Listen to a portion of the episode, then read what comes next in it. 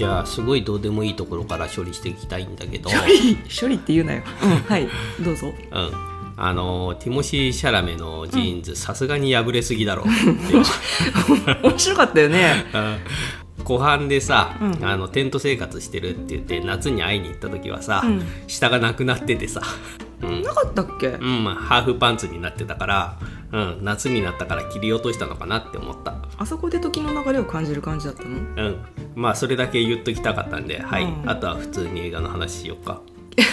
まず最初にこれだけは忘れないように言っておかねばならぬと、うん、っていうかもうずっと気になってしょうがなかったから、うん。うん、一番最初に吐き出しておきたかった、あのズボンはティモシー・シャラメしか似合わないね。うん、あの三角座りした時の膝の出っぷりがね、うん。うん一瞬どうなってんのかなってさ、うシーンの意味よりもさズボンの方に目がいっちゃって膝がねなんかこれは？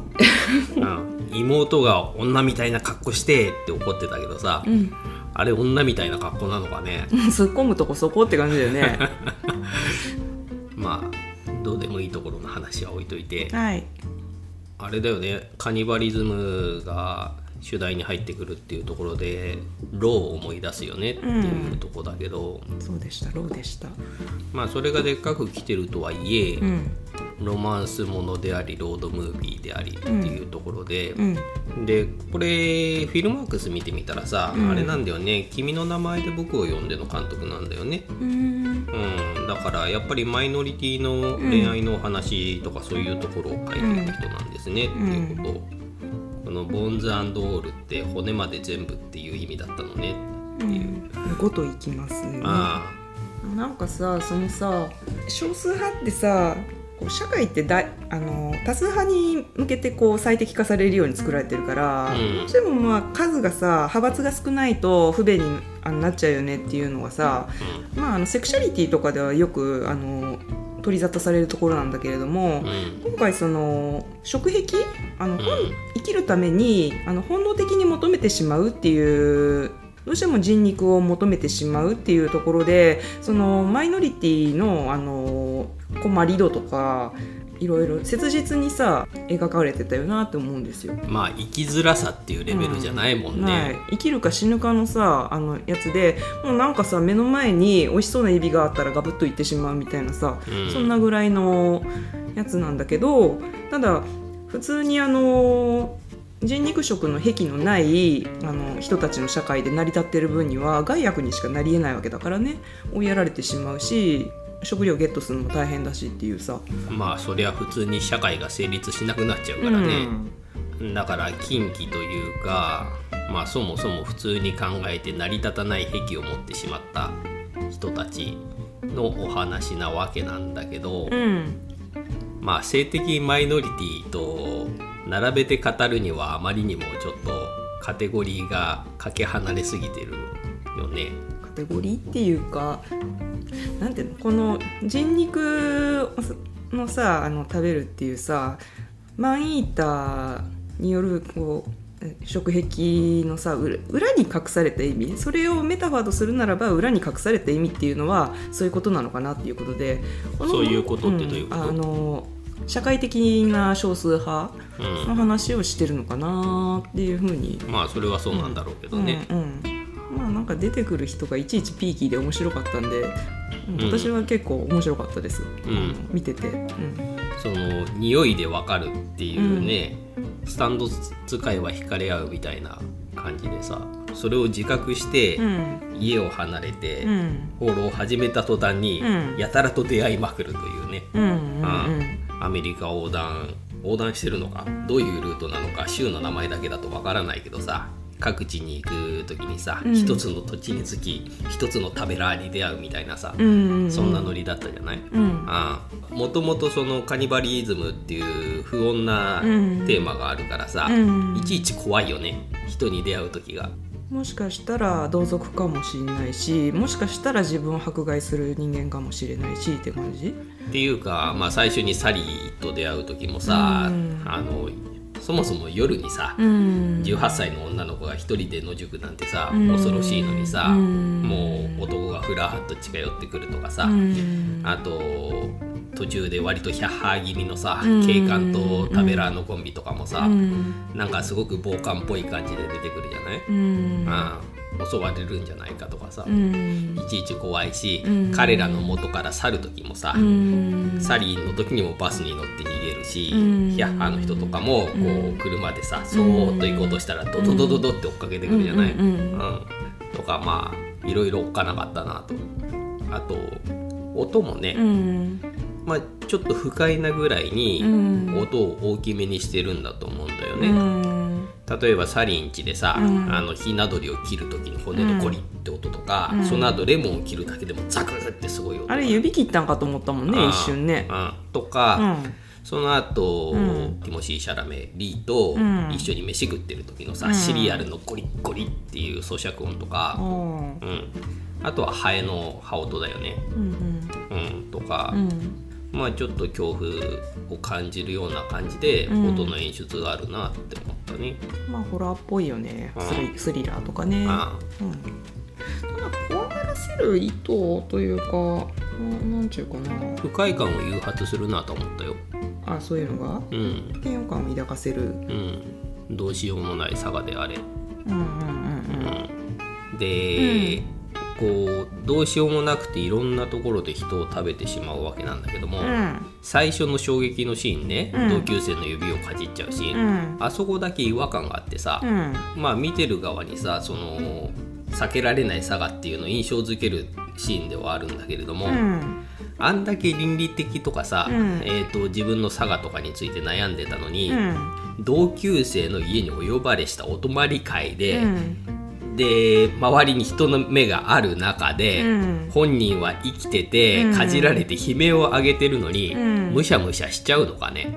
まあ、本人なんか記憶がなかったっておっしゃってるのでうんなんかすっかり忘れたんじゃないんですか？あれから前の食べ食べをしてから夜はお父ちゃんに閉じ込められて外出できないしで個人的な接触とか密密接な接触とかさなるべくこう抑えられてる風だったからなんか同級生の指が目の前に来るっていう機会があんまなかったのでは。うん。でついパクッといっちゃったんじゃないの？相手が悲鳴を上げててもやっちゃうんだって思って。なんかね。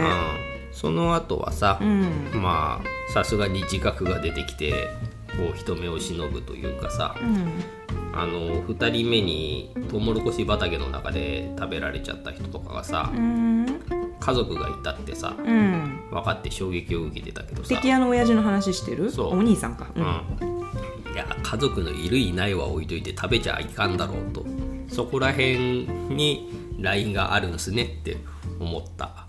だからそのラインが最初あの人間としての倫理観とか、うん。あと宗教観とかがある状態からだんだんマンイーターの方にさラインがどんどんどんどんあの移っていってっていうようなことでさこの主人公の女の子のさあの大人になりゆく様子とかさ自分の癖をさあもう受け入れつつしょうがねえなってなりつつも最後まあなんかあんなことになっちゃってわーってなっちゃうんだけどさ、うん、っていうような話だったのかなって思うんですけど。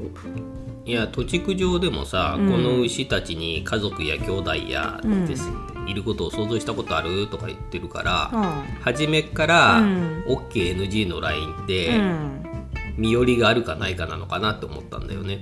ダメはダメなんだけど、うん。家族いない人はギリギリ OK みたいなうん。ラインがうん。マレンの中にあるのかなって思った。で最初はさサリーさんもさあのその辺のラインはさあの頑張ってキープしてあんな年になるまでさ、うん。あの亡くなりかけの人を狙って目立たないようにさ、まあ、彼なりにつつましく生きてきたわけじゃん。うん。うん。まあ、なんだけど一緒に同席して一緒に食べるっていう変な言い方会食誰かとあのその食べるっていうことを共有するっていう経験が彼なりに衝撃的すぎたんじゃないの？その何十年もさ、うん。その鼻が利く状態で、うん。いろんな自覚がありつつやってきた中で、うん。あれが初めてだった初めてだったんだ。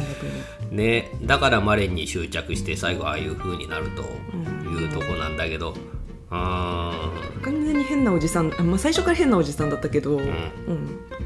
え一緒にご飯食うのってこんなに楽しいの？みたいになっちゃって、うんでその後マレンがこの後60年も70年もうん。こんな思いをしてっていうセリフがあるけれども、明らかにサリーの状態が念頭にあったと思うんだよね、あの人みたいに生きるのはごめんだと。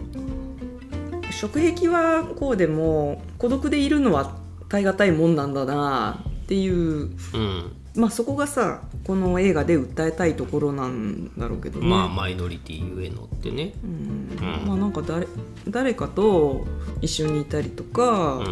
まあ、共感したりなんか愛し合ったりとか、うん。そういうのはないと耐えられないんだなって思った。まあ人によるんでしょうけど、ううん。んまあ最後の7月8月、うん。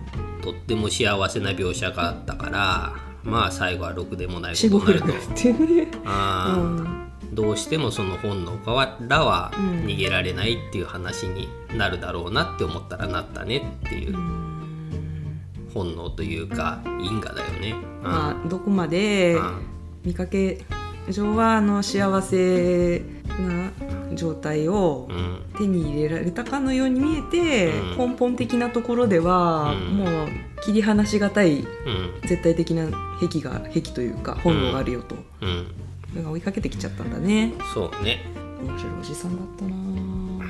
いや最初から凄まじくキモくって あの食事まあマレンもそうなんだけどさ、もう顔真っ赤にしてさうん、うん胸までベロベロにしてさ、うん。でも椅子に血がつくと乾くとか言っててさ、うん床が血びしゃびしゃになってるし自分自身もベロンベロンになっててさ、うん。まあスイカ食べるの下手な人みたいなさ 状態になっててうん。ああ。これどうやって掃除するんだろうなって思ってたけどね。まあ、そこら辺は今までのうん十年の経験がうん。あるので綺麗に掃除して元通りになってた綺麗なベッドルームがちょっと血の染み残ってたけど、うん。まああれもインパクトのために真っ赤っかにしてるんだけどもうちょっとうまく食べるだろうとは思ったつけるもんじゃないから結構頭真っ白になっちゃうとこなんじゃないの？生食したくてしょうがないものなのかね。いやもうだからなるべく鮮度のいいうちにしゃぶしゃぶっといくのが一番美味しいんじゃないですか。うんでもとても食い切れるもんじゃないだろうしこう保存して冷凍ししとくとかさ調理するとかさないのかなって思った。息のあるうちに美味しいとこパパッとしてあとはまあおいおいいただくみたいなそんな感じなんじゃないの？そうなんかねシャラメッチの親父さんもさ全部食ってやったって言ってたけどさ食い切れたのかなとかさ。なんかさあの警官とオーバーオールのコンビがあった時にさ、いや骨ごと行くのと行った後と行く前じゃもう全然世界違うよみたいなこと言ってたじゃん。飛ぶぜみたいな感じだったね。うん。うん。それが一種の初体験みたいなののメタファーなのかなと、まあそのすごいさ、うん。あののっぱらというかだだっ広いところでさ、うん。あの父親との話をさするじゃん、シャラメが。うん。うん。でその後あの初めて2人が寝たような描写が最後にあったでしょ？あの2人とも反乱になってたじゃん。うん。うん、で、最後のシーン、要するにマレンがリーを食べるシうーん。ンの後にそれが来るわけなので、うん。つまりはあそこでマレンがリーを骨ごといったってことになる。2人が一つになったと。そう。いうようなことが書かれてたのかな。ああなるほど。うん、まあ、うん。リーも意識があるうちにうん。食ってもらいたかったんだろうね。すごく痛そうだったけど。ねなんかもうは半ば意識を失いかけて上ごとのように全部言って全部言ってって言うんだよね。うん、まあ最後はどっちかがどっちか食うのかなって思ったけどさ、ううん。んああいう形でってのはね。まあちょっとこう描写の仕方は特殊だけど、ん。あの愛の描写なんだよね。まあね、まあ言うてちょっと痛いし目もしかめちゃうよ、うん。うん、痛いのは苦手なので、うん、痛かった？あのー死にかけのサリーを風呂場に持ってった後さ、うん。傷口えぐるじゃない？ああ気合ってたよね。とどめにさ心臓抜きをし心臓あれ肺かもしれないけどね。ああまあとにかくああいうのとかも、ん。うわーってなるのでなかなか見るのは辛かったよ。あね。うんうん。あと車の中でさ、うん。そのシャラメが夢でフラッシュバックしてうん。起きるシーンにさ、うん。なんか斧めっちゃ振り回してたじゃん？あれ父親を殺したシーンなのかなって最初思ってたんだけど、ん。なんか父親を灰皿でぶん殴って、うん。こう粘着テープで巻いてっていう風に言ってたからあの斧は誰に振り下ろされたんだろうなっていうのはちょっと。今まで食べてきた人たちのあれだと思うよ。いまあ。ろんな人をやってたからその今までの食べたりうん。してたシーンがパッパッパってこう、全てにおいて罪悪感を抱えながら生きてきてるってことなんだね。うん、でこのマレンと出会う前は、うん。そこら辺を割り切って、うん。彼なりに生きていくためにやってきたものがマレンとこう出会って人間的なというかさあの良心的なものが戻ってきたのかなとか思ったりなんかするんだけどどうでしょうね。どうなんだろう良心なねのかな？なんかわかんないけどあの心の中に押さえつけててないないでしてきた罪悪感みたいなのが夢見てる時だからもう無意識のうちにもうギャンって無無理やり閉じ込めたんじゃないの？うん。最初にスーパーマーケットで出会った時もね、うん。ちょっと態度の悪いおっさんを連れ出して食べてたしう、ん。まあやっぱり彼なりにも何らかの基準があったのかもしれないよね。いつもの出口って感じで、うん。ちょっと素行の悪いやからみたいな人をうん。おちょくって人気のないところに連れ出してういただきますっていうん。感じにしてたのかなとか思ったりした。普通に血まみれになってこう明るいところを歩いてるよね、うん、それマレンさんにはバレてもいいんだ。で他に人がいたいたらどうするんだろう。それは匂いで分かったのかな。マレンは匂いで同類だって分かったからよかったんでしょ、うん。だって食うならあそこにあるぜって言ってたし、うん。ちょっと面白かったのがあの警官の人？2人組で行動してたうちの、ん。警官の方は普通のにマンイーターじゃないんだけど単純にカニバリズムが趣味だった人だよね。うん、興味を持っちゃった、興味を持っちゃったっていうか。うん、うんいやまあなんか目の前で食べてるところに。ール君が食べてるところ見てわーってなっちゃって。あ食うかって聞かれてうん食うかって。はい。いただきます、警官といえばそのカフェかなんかでさ、うん。あの警官2人が入ってきてさ、うん。慌ててテープを引きずり出すシーンとかうん。あったじゃん、うん。あれまだ処分してなかったのかって思ったけどね、うん、お父さんとお母さんがなんで自分のことを捨てたかっていうところの確証を得るまでは何かのよすがだったんじゃないの？ああなるほど親とのね絆とかさ。あいやでもお父さんはもうコリゴリだわって感じで18娘が18になればとりあえず責任がなくなるのかな、うん。なんかこの日を待ってましたって係にテープボン置いてお金もボン置いてバイバイって感じでスタコラさっさと逃げていきましたね。あそんなノリじゃないと思うけどね。お父さんうんお父さ辛かったんだんと思うけど。ですごい苦悩の末でしょうよ。ん。でまあテープにさあのお前が治って普通の少女として生きていることを生きていけることを願うみたいなことを言われて、うん。まあマレンはショックを受けるんだよね。治るってなんだよってさ、うん。あそういうことはオチに入ってるだろうとは思ってたけども、みたいなことを言ったけども、うん。